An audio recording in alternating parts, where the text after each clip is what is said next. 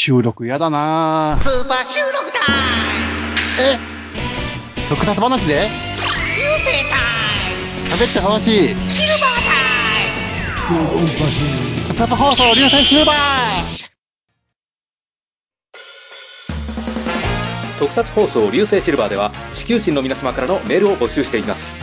ツイッターからは「ハッシュタグ流星シルバー」流星は漢字。シルバーはカタカナまたは、シーサーブログのメールフォームからどしどしお送りください。流星シルバーは YouTube でも配信してるよ。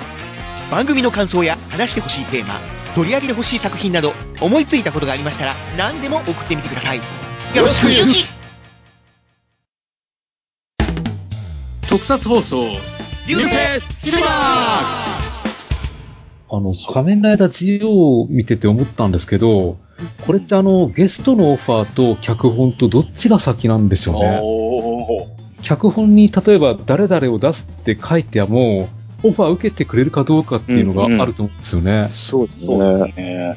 いや、意外と同時進行で、なんかお互いにうまく、あの、つ、つき、付き合わせてや、やってるんじゃないかなと、その脚本も、その、あの、し出演者の都合を合わせて、うまくやってんじゃないのかなと思ってますね。うん。どうなんでも、ジオウに関しては、あの、メインライターは下山健人さんでしょうん。う。で、たまに、えーっと、毛利、毛利、えーっと、なんて読むのかな？これちょっと、なんて読むかわかんないんだけど、まあ、モーリーさんうんはいはい。が、うんまあ、執筆するっていう感じでずっと来て、で、あの、あのー、騎馬編だけでしょ？井上俊樹さんが書いて、うんそうですね。うんうんうん。あのー、35話と36話だけ？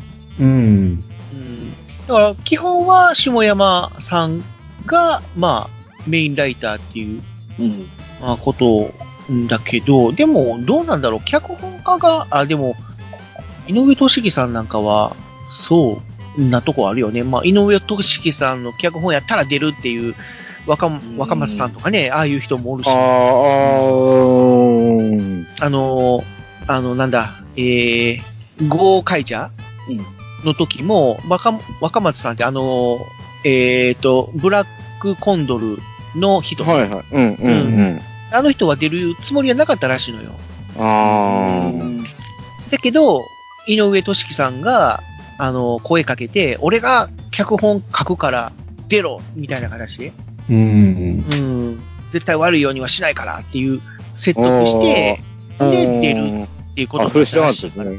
うん。へえ。だからまあ、そういう、まあ、脚本家の力、まあ、力ある人に関してはうんそういうこともできるんかもしれないよね。うん。うん。まあでも監督と脚本家ずっとシリーズの流れを話してるうちに、やっぱりメインのライダーの人に声かけたがるとは思うんですよね、視聴率的にも。うん。うんうん。だから多分、いきなり矢車さんに声かけたりはしないと思うんですよね。あまあ そりゃそうでしょうねそういうことか。うん。うん。まあ、そうね。やっぱり、出れんか。うん 主役は。でも、そこを、なんかこう、うまいこと、あの、アレンジしたっていうか、その、ガタックの方にうん。主眼を置いたっていう感じにしたのは、良かったかなっていう。うん。うん。だから、鏡は、もともと、兜になりたかったっていうかね、もう第一話自体、うん時点でもう、恋兜ゼクタとかって言ってたぐらいだから、うん。あ、そうですよね。ここはね、自分が兜になりたかったっていうのは第一話から描かれてたから、だからまあ、それが需要で念願叶ったっていうああ、確かあ捉あ。えられると、おそうーとかって言って、ああ、うん深いですね。その辺、でも、あれしてくれたんやなっていう。仮に天道掃除が出てたら出てたで、そんなに変えなくても成り立つようなストーリーにはなってるのかなって気はしますけどね。ガタムじゃなくても、鏡じゃなくても、ちょっとだけ出てくださいってオファーはしてたのかなっていう雰囲気もしますけどね。脚本が先でも成り立つというか。うんああ、そうですね。だから、もし役、あの、こういう一応ストーリーを考えてても、役者の都合によって、なんかうまくどっちでも触れられるような、んうん、感じかなと。うん。うーんとなると、ウィザード編とかもそうなのかな？ああ。ウィですかねザード。は結局ウィザードじゃなくて、ビーストの方が出たでしょ。そうですね。うん。あれはでもどうなんだろう。あれはビーストならではの、ビーストっていうあそうかで、すね。なあどうなの？あの、名前はちょっと出てこないけど、あの人のキャラクターにすごく合わせてたような気はする。うん、そうですうね。ん。まあ、どのライダーをやるかっていう順番の絡みもあると思うんですよね。うん。で、ドライブは、な夏の映画っていうのは決まってたのかもしれないけど、竹内龍馬が出るか出ないかっていうところで、オファーに時間かけるために、後半に持ってきたのかなって勝手に思ってましたけどね。ああ。うーん。だからやっぱり今をときめく、その人気俳優になっちゃった人たちはなかなかうん、やっぱりそうです出れなね。かったかなっていう、うんあの、フォーゼもそうだし、うん。ダブルうん。うんダブルもそうだし、そうですね。あとは？大きいな、どうだろまあでも、小田切城は出て欲しかったなっていうのは。出てほしかったですね、小田切う。城はね。まあね。うん。まあ、今回はだから、映画で、うんあの、佐藤健が。一瞬だけ出たっていう、見ましたね。うん。それだけが快挙っていうか、うん。そんな扱いにはなっちゃってたみみたいだけど。そうですね。ただ、小田切丈さんが出なかったのは、まあ、しょうがないかなって気はしたんですけど、代わりに、あの、クーガを、クーガじゃないや、えっ、と、ディケイドたちのところで、うん。あの、ディケイドの時のクーガの人に出てきて欲しかったなって気はしましたけどね、せめて。ああ。これはあ逆に出なかった、出さなかったっていうのが、こだわりやなとは感じた。なるほど。あそこで出しちゃうと、あ、結局出すんやっていうことになっちゃうかなっていう。うん、だから結局、じゃあ、あのーオリジナルが、あのーうん、出れないんだったら、ら、あのーうんもう一人の方出すかっていう流れにうん。なってたかもしれないけど、それをしなかったっていうのは、こだわりだ。まあ、そう、うん、ちょっとこの、ディケイドは、ディケイドじゃない、あの、ジオは、もうオリジナルで行くっていう、う。うんん。うん、ところにこだわってくれたんかなっていうなふうには感じたんだよね。そうですね。うん。だからあのー、45話で、エターナル出てきた時に、うおーとかって思った。ああ、僕もそう思いましたね。エターナルと思って。えそうそうそうそう。だから、うん。そこまでやっぱりが、まあ、頑張ってくれたなっていううんうんうん。のは、すごい感じた。ありますね。できる限りのことはしてくれたんやなっていう。うそうですね。僕はだから、うん、ジオは、およくここまでゲスト、あの、出してくれたと思いましたもん。うん。うん。まあまあね、よくを言えば、キリがないみたいなところはあるけども、うん。うん。まあ、いろいろ制約がある中で、できる限りのことをやってくれたなっていう。うん。そうですよね。うんうん。作品数がディケイドの時の倍なわけですからね。大変ですよそうね。うん。うん。根本的にやっぱり仮面ライダーといえば、できればやっぱり今までの歴代ライダーの人が、あの、まあ、変身後も変身前も出てきて戦ってくれるってのはやっぱり、あの、そういう子供の夢は今でも変わんないんじゃないかなと思って。う。うんん。そうなんですよね。ねあと、その、角谷司とか、要はもう、ディケイドの二人が、あのークレジット見ると、友情出演みたいそうですね。になってる友情出演でしたね。で、あれ、友情出演って、普通の出演とどう違うの？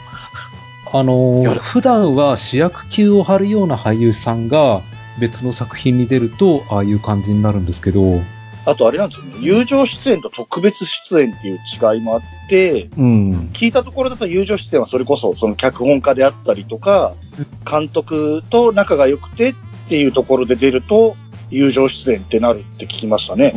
うん。せやけどもうんえらいがっつり出たよ。え、えらいがっつり出ましたよね、あの二人。あ、友情出演だと思って。ねえ。で、あれ、14話ぐらいうん。からだよね、出始めたの。早かったですよね、割とねえ。で、そっから最終回までずーっと出てるわけじゃん。うんう。ん。ええー、それもう友情出演じゃなくて普通の出演者でいいんちゃうの？うん、思うんやけども。思う。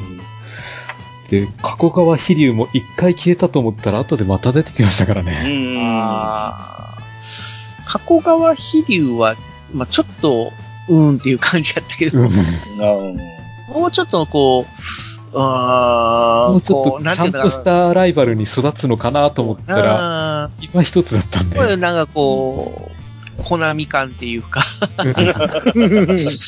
ーん、そんな感じになっちゃって、な、ただ単に栄養にあや、あの、あや、なんか扱われただけみたいな。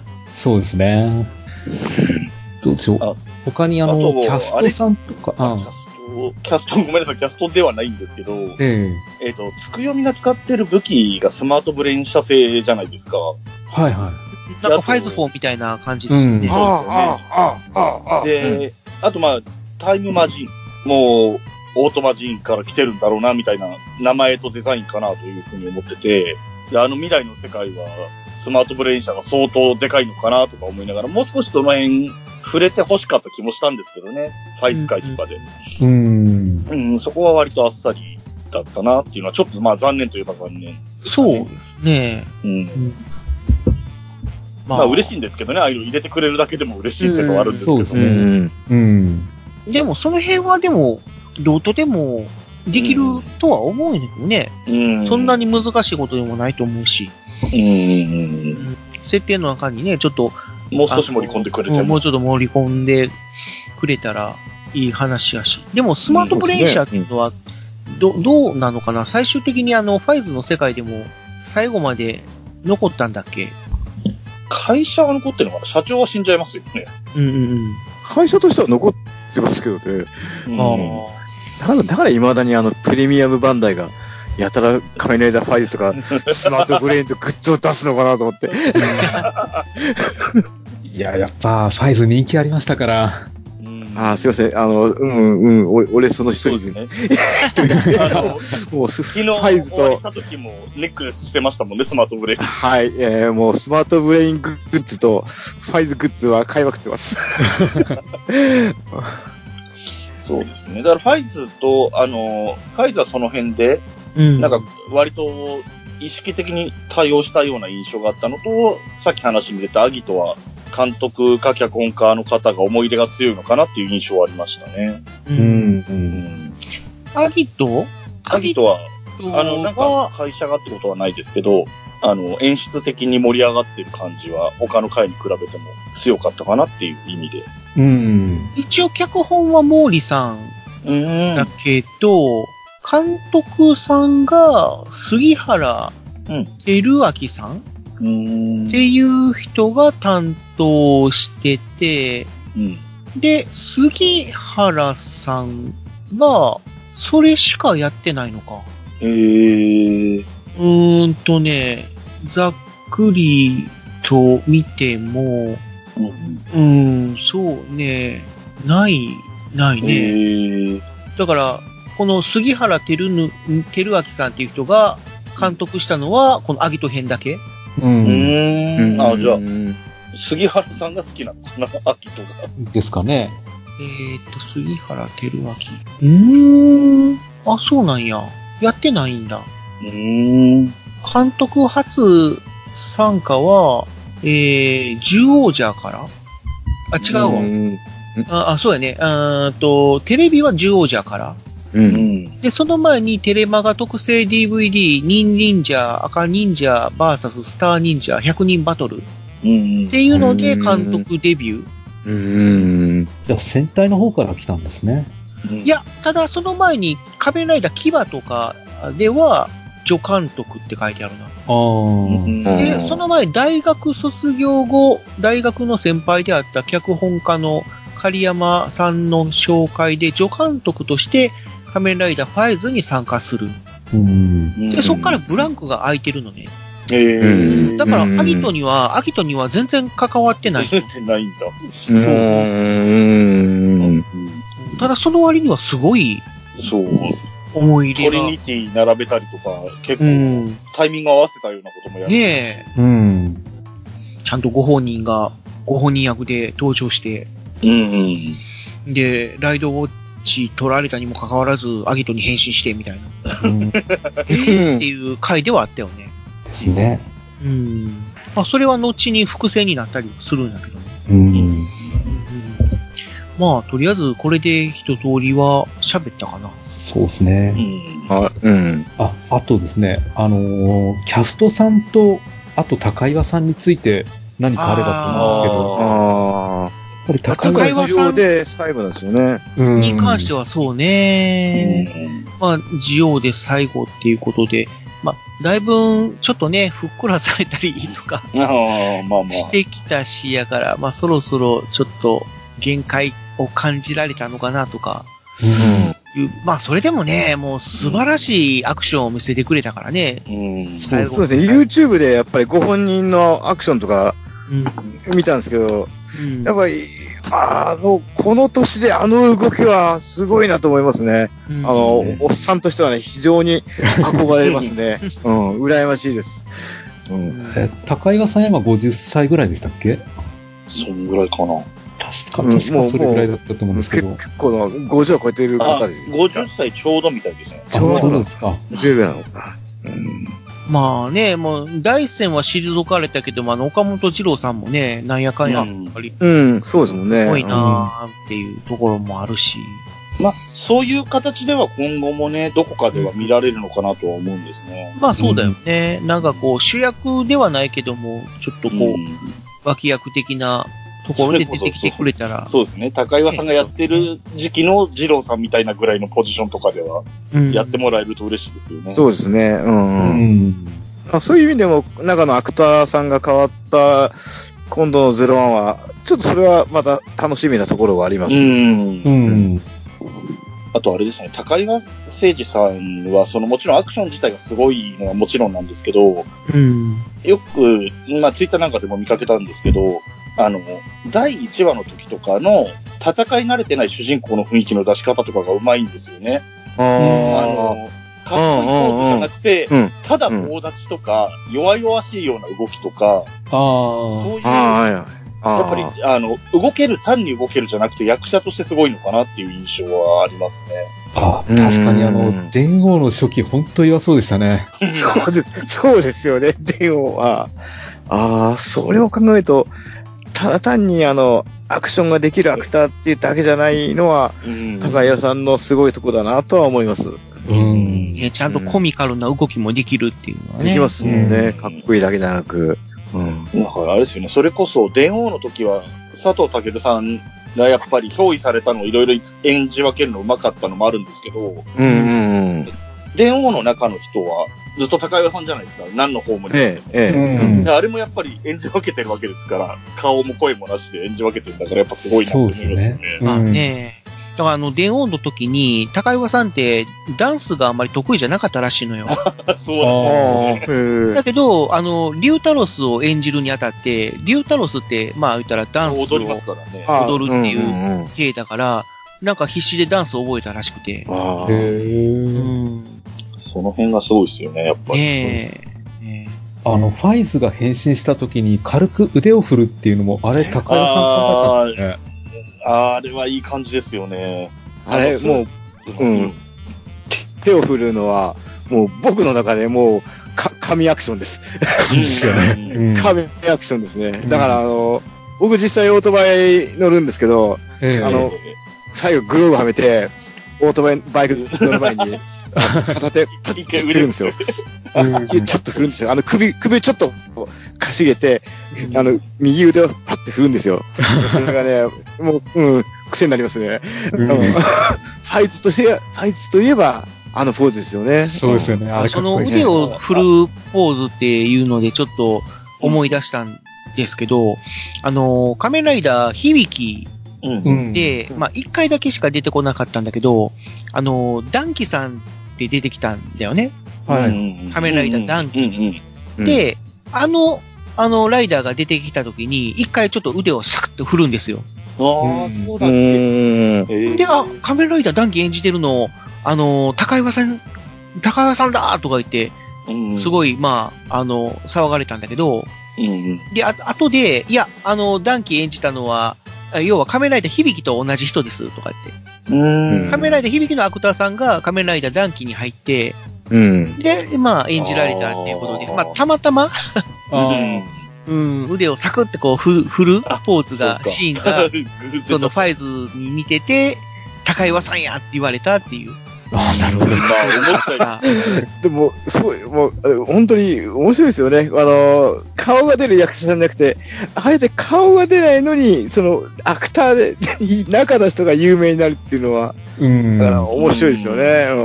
うん。僕なんかだと最初に覚えたスーツアクターさんの名前ですもんね。ああ、いやあですよね。僕だとやっぱりシンボリさんが出てきますね。あの、サンバルカンとか、あの辺、うん、歴代の、レッドをやられごめんね、あの、シンボリじゃなくて、あの、ニーボリなんです。あ、ニーボリさんか。ああ、ずっとシンボリって言ってた、はい。まあまあ、その辺は有名ですよね。ですね。あとはやっぱ王の県友会とかね。うんああ、俺。うん。高屋敷さんとか。そうですね。ああ、そうそうね、高い、そ、そう、俺が出てくると、ああ、仮面ライダーゼクロスが出てくるな。もうなんか、ミキアンがすっかり黙り込んじゃったんですけど。ミキアン起きてる？あ、ええよ、喋って。いや、じゃあ、ここであの、ミキアンのためにちょっと、あの、振りたいんだけど、はい。あの、仮面ライダージオウに出て欲しかった役者さんっている？え、え宮内さん？やっぱり宮内さんなんや。もう、それしえかないな。宮内さんはどういう役で出て欲しいの？ミキアンやったら。それは V3 で出てましたね。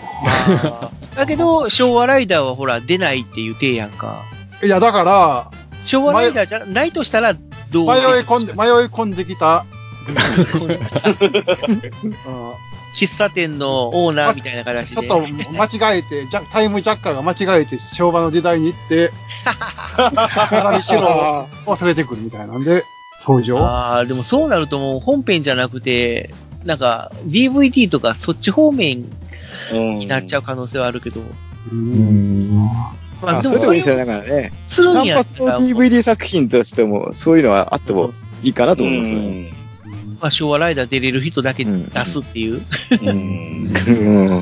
うん。何人だろう。なんだろうなでもなんか。まあまあ、藤岡さん、まあ、佐々木さん、ああ、はい佐々木さん、佐々木さんが、まあ、ギリギリ出出れるか、出られへんか。あ なんかこう、お寺のお師匠さんみたいな感じで出てくるとか。あー でもなんか、ウールに力を取られる藤岡さんとか見られた、見たくないな。まあいや、だからそれが、それが、なんかこう、ウールがライドウォッチをかざしても、うわ、なんだとかって、なんか、ぜ全然力が奪え、奪えないとか、そういう、まあ、それはまあ、特殊な感じで。まあ、本郷武史と風見四郎、もう何も聞けへんで。うんだってさ、考えてみたらさ、昭和ライダーは改造人間やんか。うん。あだから、結局、普通の、例えば、平成ライダーは、普通の人間が、こう、ライダーの力を得てみたいな感じだから、それはその力を奪われたら、普通の人間に戻るっていうのはあるじゃん。だけど、昭和ライダーの場合は、もう改造人間になってるから、もう、どういうの？もう、普通の人間に戻れないじゃん。ということは、ライドウォッチかざしても、まあ、吸えない、力を吸えないっていう。うん解釈もできるん違う？そうですよね。今のライダー、そうですよね。改造人間じゃなくて、もう、変身ベルトを使える人間そうそうっていうか、もう、ベルトがあれば誰でもなれるみもうあるし、たいな。まあ、いわゆる装,、装着系みたいな感じ。うん、うん、うん。うん。だから宇宙、宇宙刑事、メタルヒーローっぽいのか、今の仮面ライダーは。あ、まあまあね。ジャンル的にはね。あ装着、あそんな感じやもんね。昭和は違うよ。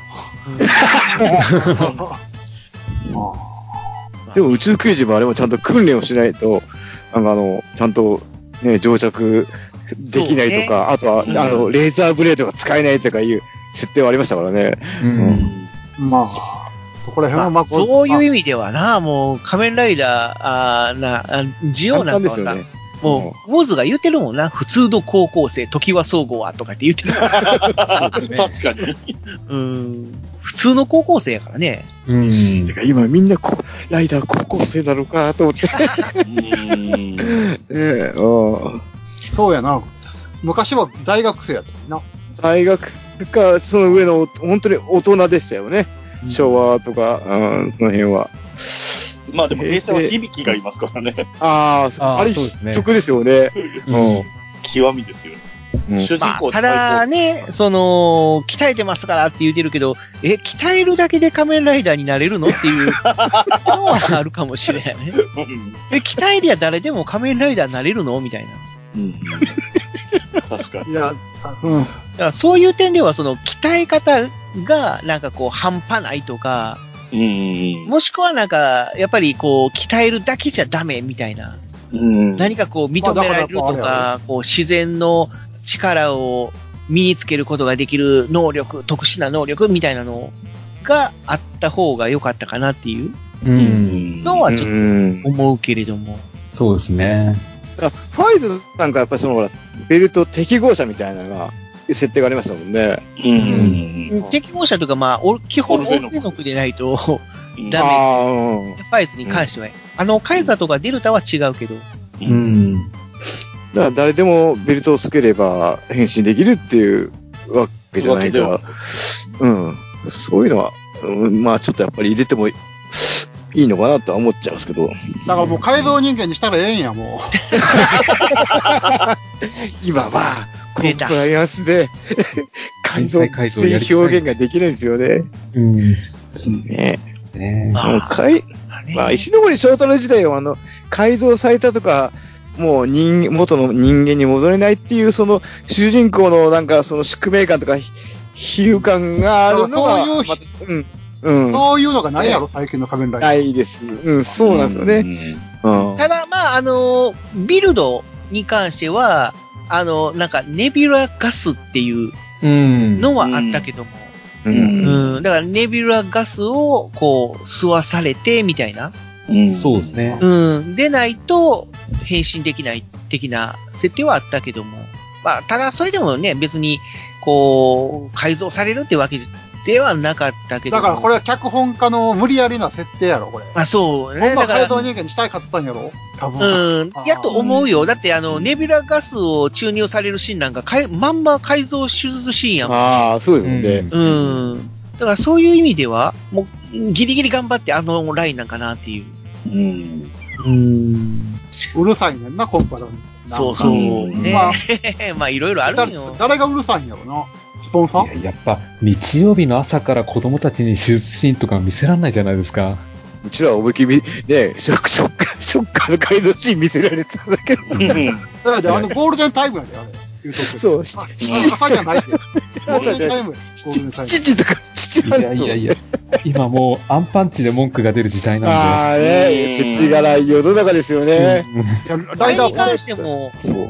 ちょっと思うんだけども、あれ結局、なんであんだけあのアンパンチやんが、あの、暴力的やって言われるかっていうと、うんあのー要はバイキンマンの描き方があるんちゃうかなっていうのがあって、バイキンマンってさ、完全悪じゃないじゃん。うんうん。うんうん、どこか憎めないところってあるじゃん。うんうんうんで、悪いことするって言うても、うん。言っても、いたずらレベルうん。じゃん。うんだから、そんな、ちょっとしたもういたずらして、ちょっと人を困らせてるような人に、アンパンチってどうなのっていううん。のがあるかもしれない。だから仮面ライダーとかはそこまで言われないっていうのが、要はもう、敵がさ、もう悪やん。うん。まあ、そうえーですね。人殺したりとか、要はもう人類を滅亡させるとか、むちゃくちゃなことをするから、だから別にライダーパンチやライダーキック食らわせたところで何も言われない。う。うんん。でもアンパンマンは過剰防衛だと。だからもうバイキンマンをさ、もう完全悪にしちゃったらいいんじゃない？お前たちぶっ殺してやるいやいやそうするとバイキンマンを殺さないといけなくなっちゃいません？それはそれで問題あるか。うん難しいな。難しいんですよね。あほんでさ、もう、うそろそろまたジオの話に戻したいんだけど、うん。まあ、ちょっと僕から一つ話したいのがあって、はい。まあね、あのー仮面ライダーシリーズといえば、やっぱりスポンサー、メインスポンサーがバンダイということで、うん。で、やっぱりまあ企画の段階から、ね、その、まあおもちゃありきでうん。企画が進むっていうのがあって、うんで、うんまあバンダイっていうかまあプレックスの方から、まあ今度の仮面ライダーは、まあこういうべ変身ベルトを使って、まあ、こういう設定で戦うとうん。いう、あの、設定で、まあ、ヒーローを作ってく、あの、欲しいっていう、うんうん。まあ、ところから企画がスタートするっていうことで、で、今回の、まあ、ジオに関しても、まあ、今回はだから、時計をモチーフにした、えーうん変身ベルトで、うん。えー、まあ、あのーそういうね、あそういう形で行きましょうっていうところから始まった、うん、と思うんだけどね。うんうんということで、まあ、その変身ベルト研究家自称の僕としては、はいはいはい。まあ、ちょっとね、そのおもちゃを、えー購入して、おもちゃっていうかね、もう変身ベルトを購入して、で、このベルトを使って、本当にこう、劇中と同じような変身ポーズが取れるのか、みたいな、うん。うんうんうん、ところをいろいろ、まあ、試したりとかはしたんだけども、うん。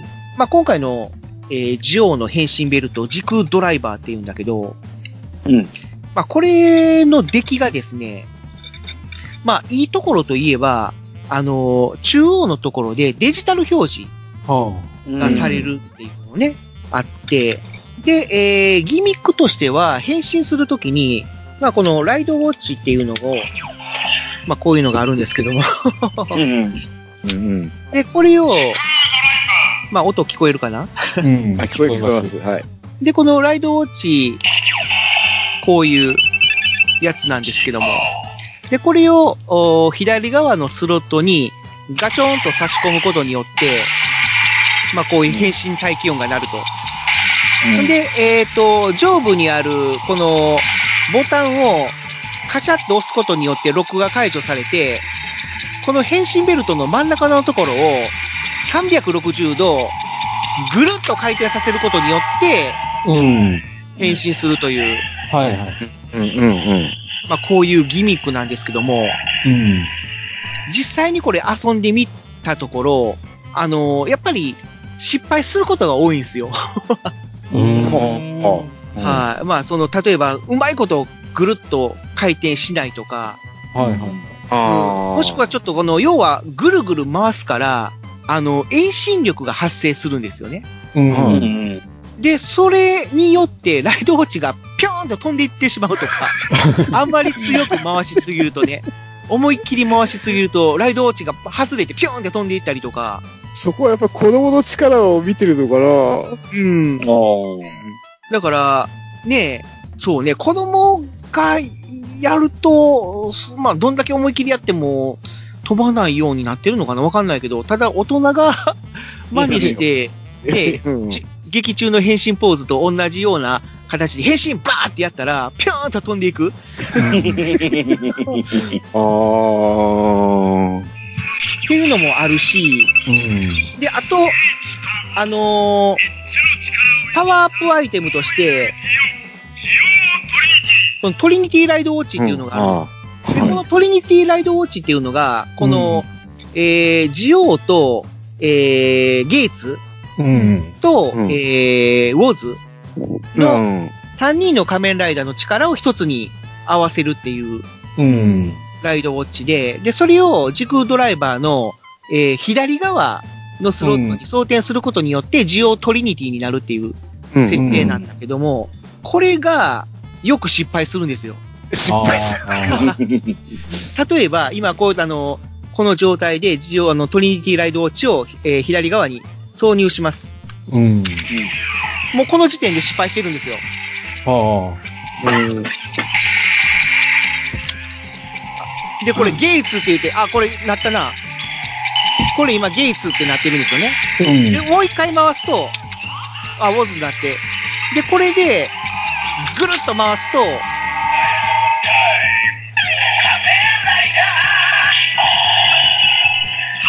ティータイム。これはね、あの、成功しました。成功しない方が多いですか？で、これはね、本当に、成功した、まあ、稀な例。まあ、前なのか。例えば、これをもう一回外します。もうなんかごちゃごちゃでうるさいんですけども。やたら感度がいいんで、ちょっと触っただけで音が鳴っちゃうんですね。うんで、まあ普通にこれを差し込みます。回します。はい。あ、もうなんかゲイツ、ウォズって今もう両方言っちゃいましたね。これはもうこの時点で失敗ですね。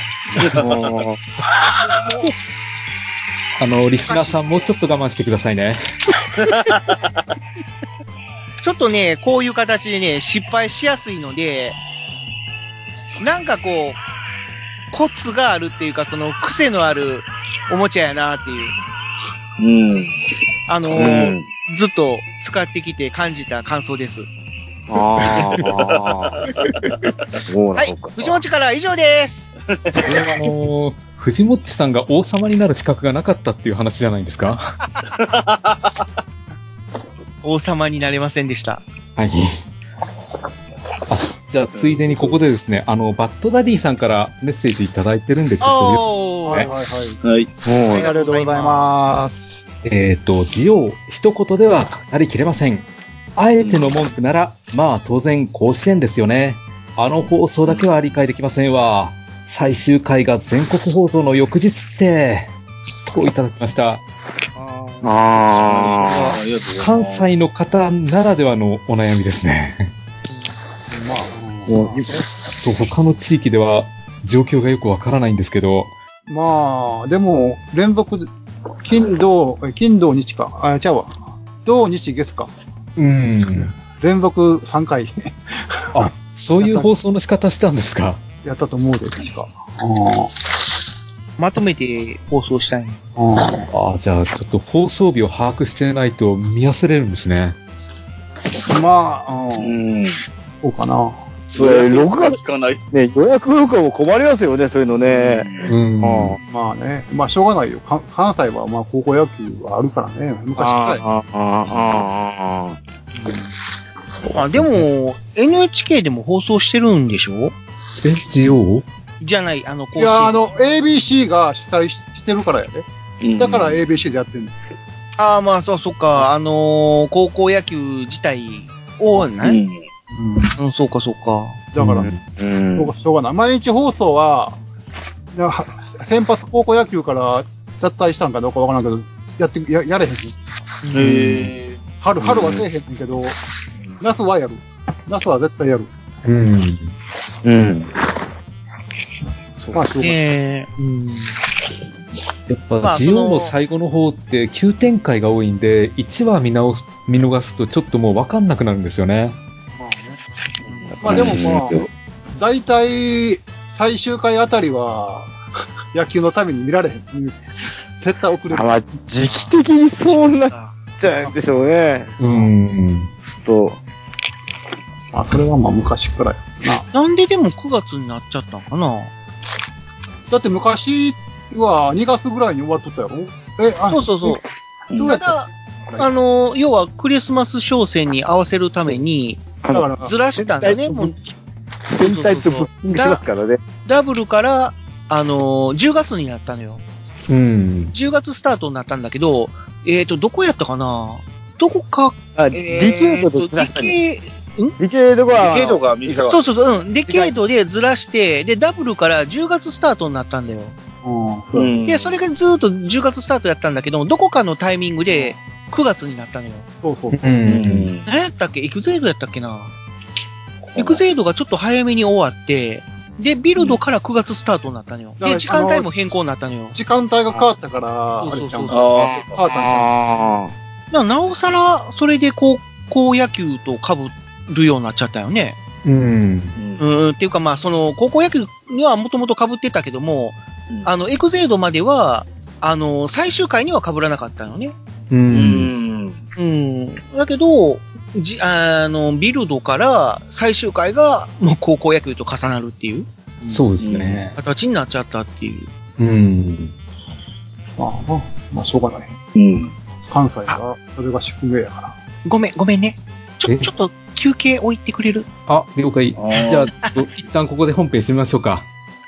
じゃあ、じゃあちょっと締めようか。はい。はい。じゃあ、ちょっと時間じゃあもうちょっともかなり押してますんで。ね、長くなってはいきちゃった。一旦ここで本編を締めます。ありがとうございました。はいありがとうございました。ありがとうございました。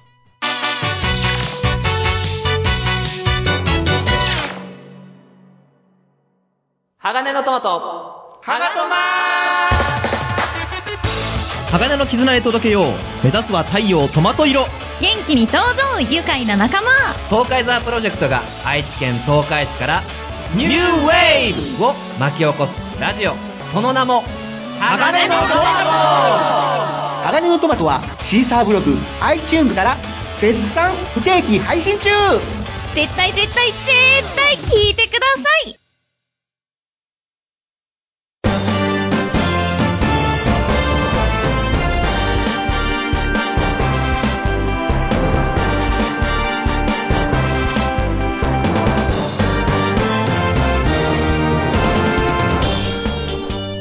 はい。ということで、エンディングです。はい、ありがとうございました。ありがとうございました。はい。1時間で終わらせる予定だったんですけど、思ったよりも話すことがあって、倍ぐらい多分まだまだ話せるとは思うんですけどね。まあね、さすがにちょっと時間的にもう切り上げようかというところなんですけども、急速に閉まっちゃったもんね。そうなんですよね。時間です、さようなら、みたいな。いやいやいや、やっぱりねえ、話尽きないね。うーん、やっぱゲストさん来てくれるとやっぱ話盛り上がりますね。お役に立ったようでよかったです。よかったです。僕もどっちかというと、あの、平成よりは、あの、昭和寄りの方が、あの、知識が多いんで、またそういうのがあれば、ああのじゃあ今度、いくらでも昭和の方で、応援しますんで。え、援護、え援護射撃しますよ。援護ゲストで。うんはい、ありがとうございます。はい。ミキアンさんメインで、ちょっと昭和の方でおお呼びしようと思いああ、ます。いいですね。僕はもうそっちの方がもうガンガンガン喋れると思いますんで。はい。はい。よろしくお願いします。偏るよ。V3 の話しかしないかもしれない。いや、宮内さんの話聞かせへんな。宮内さんの話。あ宮内さん特集やる？ああ、宮下作りいいですね。古いとこからはね、かゴレンジャーからズバッと、オーレンジャーまで、ね、ソルブレインとか。あ。マッキーハンターから。おー、え、そっか。それも特撮じゃないやん。さしてみていいのかどうか。ああ、中心裏ぐらいから喋るあ、さすがにそれはわかんない。でいくとなんか、特撮放送で扱っていいのかどうか。またその時はその時でよろしくお願いします。お願いします。ね。じゃあ、告知いきますか。そうですね。ゲストさんから告知、えっ、と、まず、ワルダーさんから何か告知ありましたら、お願いします。はい、どうも今日はありがとうございました。ワルダーと申します。ありがとうございます。僕のは特に配信者っていうわけではないんですけども、えっ、と、最近でしたら、あの、名古屋の、なんであの時カフェ放送局でやってる、ファイブスターラジオっていうのがやってますので、そこ、あの、1回目の、ゼロ、ゼロ回って1回目とかあるんですけど、その1回目で僕が、あの、ファイブスターについて、あの、ケリーさんと、あの、話をしてますんで、よければファイブスターに。それとまた別に僕はオートバイの方の趣味がありまして、えっ、と、バイク系ポッドキャスト番組のグッドスピードっていう、あの、スカイジンさんとルイさんっていう二人のがやってらっしゃる、あの、雑談番組なんですが、そこで過去に一回僕が自分の車歴、どういうオートバイに乗ってたとかっていう、そういう車歴を一回、あの、ゲスト会、ルイさんと対談公式で、あの、配信されてますので、もしよかったら探してお聞きください。僕からは以上です。ありがとうございました。ありがとうございましたえじゃあ続きまして、椿ライドさん、お願いします。はい、椿ライドウです。えー、ポッドキャストをずっと長いことリスナーとして、いろんな番組にいろんなことをコメントしてたり、メール送ったりしてきたんですが、プロリスナーやったもんね。そうですね。あの、ポッドキャストリスナーっていう名刺を配るっていうことをやってたんですけど、えー、ようやく配信者側に回りまして、8月19日から、えー、配信をスタートした、冬のライオンというタイトルで、えー真冬さんっていう女性と一緒にやってるんですけれども、真冬の冬とライドウのライで、まあ、オンはなんだかわかんないんですけど、冬のライオンという番組をやってまして、えー年の差ラジオだよね。そうですね。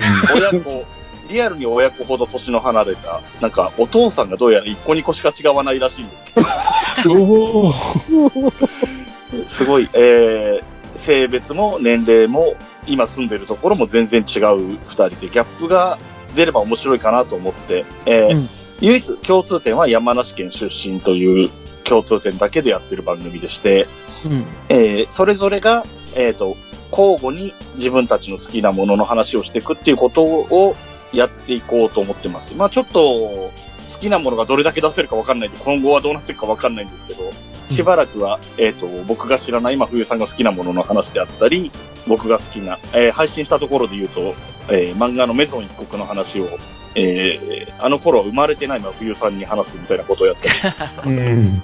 あ、そうだね。うん、そうですね。そういう形で、えっ、と、まず雑談番組は雑談番組なので、30分、40分ぐらいだと思いますので、気軽に聞いていただければと思ってます。はい。はい。ありがとうございます。はい、ありがとうございまいします。す。ぜひね、ということでちょっと聞いてみてください。はい。お願いします。じゃあちょっとだいぶ長くなっちゃったんですけど、この辺でそろそろ締めようと思います。はい。はい。はい。はい。本当に皆さん、長い間おつ、お疲れ様でした。お疲れ様でおした。疲れ様でした。お疲れ様でした。いや、本当今日は楽しかったです。はいねえ。まあ、ねえもっとね、今度は、もう配信抜きで、なんか、よ 夜通し飲みながら喋りたいね。あできますね。全然できますよ。うんそうですね。うんじゃあ、締めますか。はい。えー、じゃあ今回お相手しましたのは、私、フェザーノートと、はい、ミキアンと、なんか、いける気がする、藤持と。ワルダーと、椿ライドウでした。ありがとうございました。あありがとうございましありがとうございまた。はい、ドドンパシェードドンパセー。さようなら。ありがとう。また聞いてください。はい、ありがとうございました。